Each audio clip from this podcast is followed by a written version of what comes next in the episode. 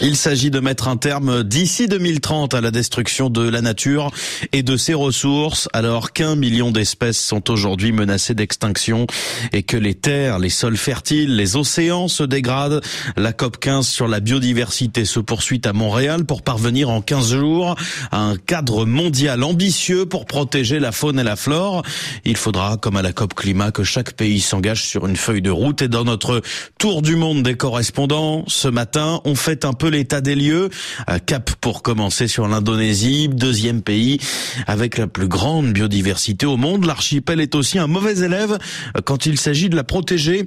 L'Indonésie arrive deuxième au classement des pays avec le plus d'espèces en danger, en cause notamment la faiblesse de ses lois, Gabriel Maréchaux. Oui, en Indonésie, le dilemme entre développement économique et protection des écosystèmes semble être vite tranché avec des lois de plus en plus favorables à l'exploitation des ressources naturelles. La constitution elle-même stipule que les ressources naturelles du pays sont contrôlées par l'État qui doit les utiliser pour son plus grand bénéfice. Et bénéfice ici est entendu surtout dans un sens pécunier. Ces dernières années, des nouvelles lois censées attirer les investisseurs étrangers ont également allégé les niveaux acceptés de déforestation dans les régions. Et en plus d'avoir des lois de plus en plus orientées pour le profit économique au détriment de la conservation des écosystèmes, l'Indonésie connaît aussi plutôt mal sa faune et sa flore, avec peu de données pour évaluer la richesse de celle-ci, mais aussi la géographie Gabriel Maréchaux, au Kenya, pays des safaris, la faune sauvage est l'une des principales richesses du pays.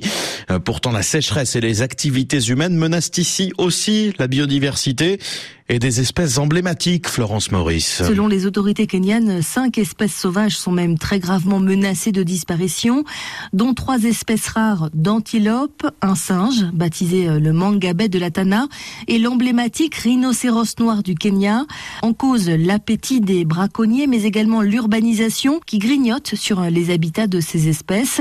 À cela s'ajoute la sécheresse qui décime littéralement les animaux cette année, y compris dans certains parcs nationaux très prisé des touristes où le paysage est désormais jonché de cadavres d'animaux, du jamais vu dans le parc d'Amboseli par exemple, où plus de 100 éléphants sur une population de 2000 sont morts depuis le mois de juin. Florence Maurice au Kenya, en Europe aussi la biodiversité est menacée. Sur 15 000 espèces européennes, plus de 1600 risquent de s'éteindre.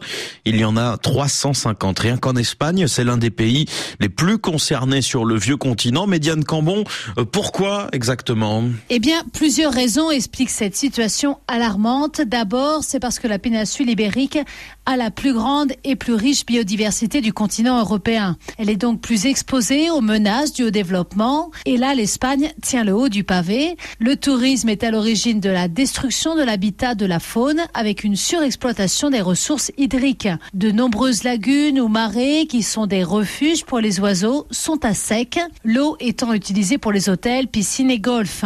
Et puis, il y a l'agriculture agriculture intensive dans le sud notamment qui est déjà très exposé aux épisodes de sécheresse. Mais pour terminer sur une note positive, certains espaces naturels menacés comme la lagune d'eau salée de la Manga à Murcie, en Méditerranée, vient d'obtenir le statut de personnalité juridique. C'est une première en Europe et cela permettra aux citoyens de défendre cet écosystème en ayant recours à la justice. Diane Cambon à Madrid et puis en Amérique latine, l'un des plus grands fléaux, l'une des plus grandes menaces, c'est la déforestation, notamment en Amazonie. Là-bas, on parle de déforestation exportée, car la forêt est détruite afin de produire des biens destinés aux marchés internationaux, de la viande bovine au bois, en passant par le soja qui nourrit le bétail sur d'autres continents. Exemple en Bolivie, le pays qui héberge nombre d'écosystèmes et d'espèces uniques au monde, Alice Campagnol. La Bolivie fait partie des quelques pays au monde, ils sont environ une vingtaine, considérés comme méga divers, c'est-à-dire où se concentre une grande partie de la biodiversité de la planète. Mais la Bolivie détient un autre record euh, moins éclatant. Elle est parmi les trois pays sur la planète qui déboisent le plus de forêts tropicales derrière le Brésil et la RDC.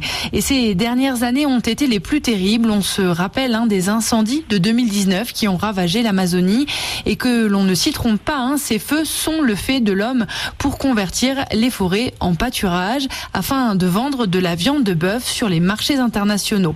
Une étude de l'université publique de La Paz estime à 6 millions le nombre d'animaux qui auraient péri en 2019. Beaucoup de rongeurs endémiques de la région, les tatous notamment, quelques jaguars et évidemment les animaux qui vivent dans les arbres comme les singes paresseux. Alice Campagnol en Bolivie et le tour du monde des correspondants à retrouver sur RFI.fr.